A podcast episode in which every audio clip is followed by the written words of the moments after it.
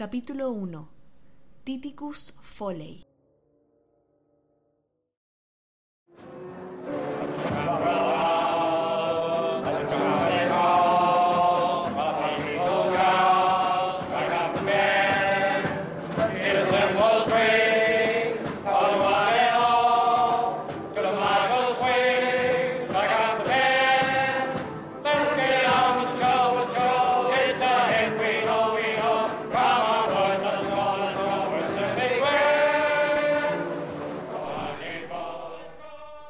¿Qué es la locura? ¿Algún estado temporal de nuestra capacidad para ser normales? ¿Una deficiencia que nos impide comunicarnos con la sociedad de manera positiva, normada? Es un estado permanente tal vez, donde vagamos por tierras desconocidas para el hombre cuerdo, sano, tierras donde no existe el tiempo, las reglas, los acomodos sociales, las declaraciones de impuestos, los viajes de vacaciones o las comidas con amigos. ¿No será acaso que estamos todos locos? ¿Que la locura es el estado natural del ser humano? ¿No consumimos acaso rabotril, clonazepam, escitalopram, litio, rice, hierbas curativas, sesiones de meditación, constelaciones familiares, reiki, libros de autoayuda y litros de alcohol para sentirnos ligeramente normales? ¿No hacemos acaso colas en las farmacias con recetas retenidas para dormir por la noche o para no llorar en los ascensores y en los carros del metro?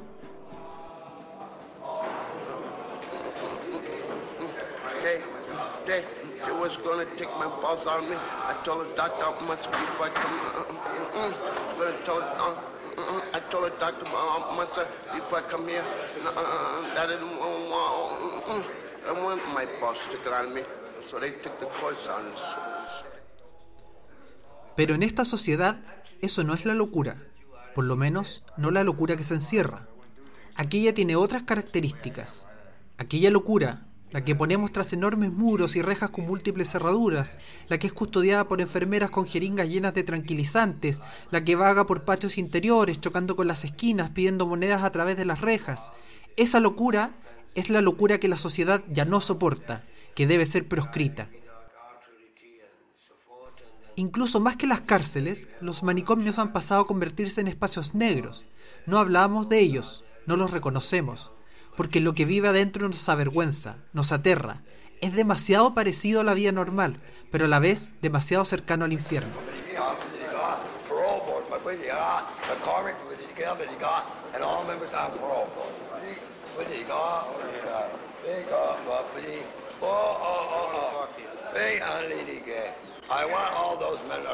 Titicus Foley es un documental del año 1967 y para todos aquellos que no la han visto, es un literal viaje al infierno filmado en blanco y negro con cámara en mano. Ese año, el documentalista norteamericano Frederick Wiseman logró el permiso para grabar dentro de las instalaciones del Bridgewater State Hospital, institución que recibía criminales con alteraciones mentales. Esto quiere decir que aquellos demasiado locos para la cárcel y para las calles de la ciudad eran encerrados y sometidos a un sistema que pretendía brindarles un tratamiento acorde a sus problemas. Dentro del Bridgewater State Hospital convivían pedófilos y asesinos con criminales menores.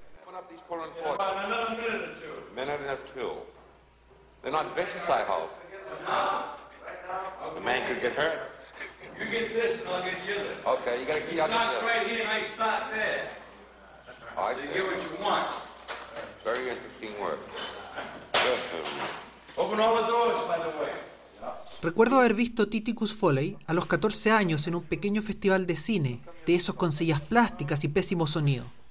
No lo entendí, por lo menos no del todo. Dos años después pude verlo nuevamente, en mi casa, pero tuve que verlo dos veces seguidas, para comprenderlo del todo. Como dicen los chefs, es un gusto adquirido, Muchos lo abandonan ni bien alcanzan los primeros 15 minutos, impactados por hombres desnudos, corriendo por los salones llenos de mugre, y figuras esqueléticas dando discursos sobre la historia, los presidentes y viajes al espacio. La cámara de Weisband se mueve con libertad por los pasillos del hospital y captura lo peor, absolutamente lo peor, de la esencia del ser humano.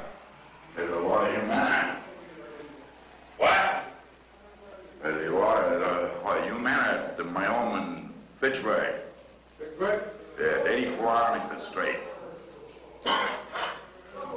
Was you a school teacher, Jim? George Weil, Vector El documental pretende mostrar el día a día de una institución psiquiátrica, sus tratamientos, sus pacientes, los doctores, pero termina por encontrarse con la brutalidad con la cual los internos son tratados. En una escena podemos ver cómo un paciente es alimentado a la fuerza, introduciéndole una manguera por la nariz, mientras su doctor bota las cenizas de su cigarrillo en la comida que luego le será introducida por un embudo. Vemos a internos obligados a dormir desnudos, siendo víctimas del abuso psicológico por parte de los guardias, que se divierten llevándolos al extremo, les repiten la misma pregunta una y otra y otra vez, presionando la poca cordura que les queda.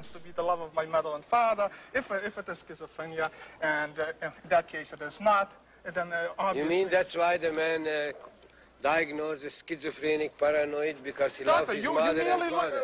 And I'm a schizophrenic too because I loved my mother and father. But I never been in mental institution. Nobody thought I... Lo más interesante de Titicus Foley es la libertad con que el equipo de Weisman filma. Aun cuando las actitudes de médicos y guardias sobrepasan toda línea ética y moral, no pareciera existir temor o remordimiento al ser filmados. En los 84 minutos de Titicus Foley vemos como no todos dentro del hospital son seres humanos. No vemos vergüenza o pudor en guardias y médicos, porque no hay nada de lo que avergonzarse. Aquellos locos ya no son personas, son el resto, lo proscrito, bestias que solo existen para recordarnos la maravilla de la cordura y la sanidad.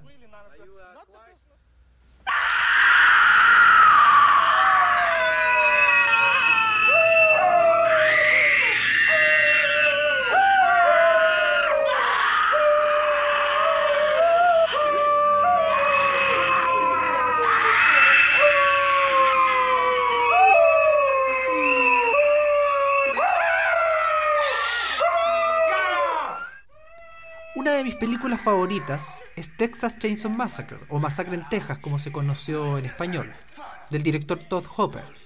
En ella, un grupo de mochileros se pierden en las carreteras de los Estados Unidos y llegan a una aislada casa donde vive una extraña familia que los atormenta, tortura y asesina solo por gusto. La familia completa ha perdido la cordura y en la casa no existe ningún patrón de conducta reconocible.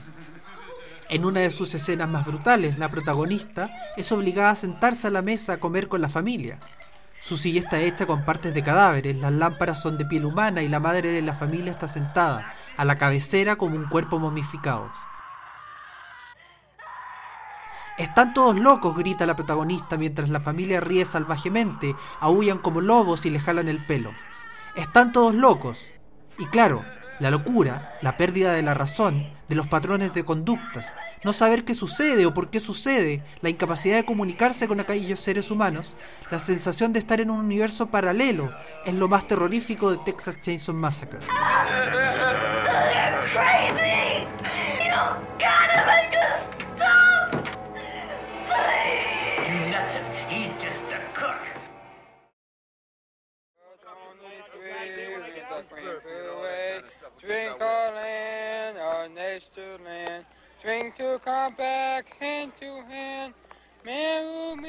El terror de no saber si estamos viviendo en un universo real o imaginario es lo que hace también de Titicus Foley tan profundamente perturbadora. Es algo que comparten ambas películas. La diferencia es que en Titicus Foley sabemos que aquello que estamos viendo es real. El documental lleva aquel mismo terror a la vida común, porque en el Bridgewater State Hospital la razón y la cordura no tienen cabida, ni en pacientes, guardias o médicos.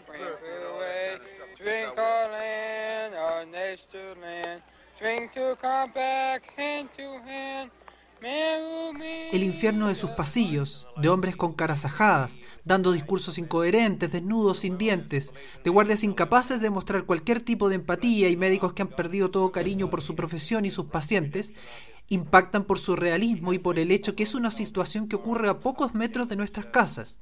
Porque en ese espacio, tras esos muros, no hay patrones de conducta, no hay límites, no hay razón, no hay forma de entendimiento.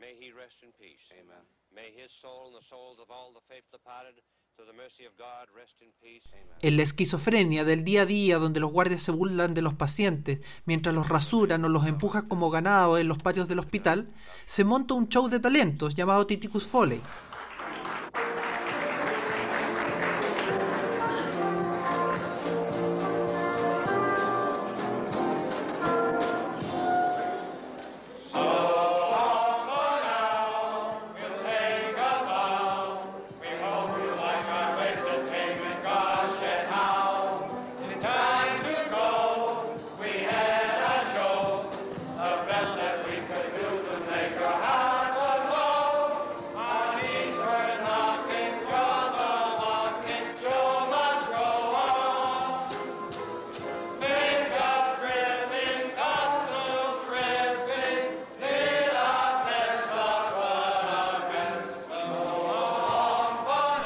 Los mismos pacientes, ahora vestidos muy elegantes, cantan y realizan coreografías. Incluso se dan maña para animar el evento y contar chistes y anécdotas sabrosas. Weisman, con una gran maestría documentalista, va mezclando las imágenes del show con los horrores diarios del Bridgewater State Hospital, una especie de danza macabra o de teatro de los horrores.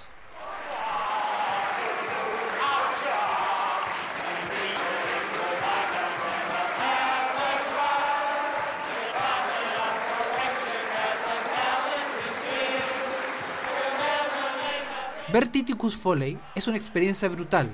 No es un documental fácil de digerir para nada, pero por eso mismo es una obra imprescindible.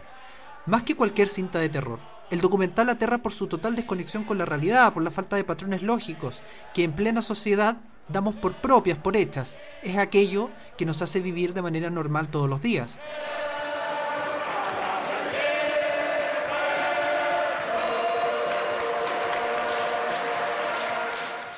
Esta es, sin duda, una película de terror, y tal vez una de las películas más terroríficas que se han filmado. Es imposible verla sin sentir disgusto, pánico, angustia, y al mismo tiempo tenemos el ridículo alivio de saber que aún existe un espacio entre nosotros y ese mundo, o por lo menos eso creemos. La cámara de Weisman se pasea como una mosca en la pared, observa, no interviene Titicus Foley es una película de terror, no hay duda, porque genera pánico, porque sabemos que es real, sabemos que es parte de nosotros. Nadie está libre de la locura. Esta está siempre escondida, acechando en las oscuras esquinas de nuestra mente.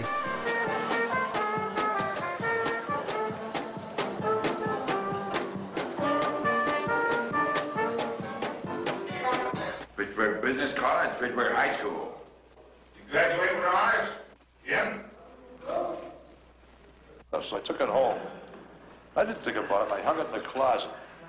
She said, about a week later, my wife opened the door to the closet. Hace muchos años ya escribió el gran poeta norteamericano de la generación Beat, Allen Ginsberg. Vi las mejores mentes de mi generación, destruidas por la locura, hambrientas, histéricas, desnudas.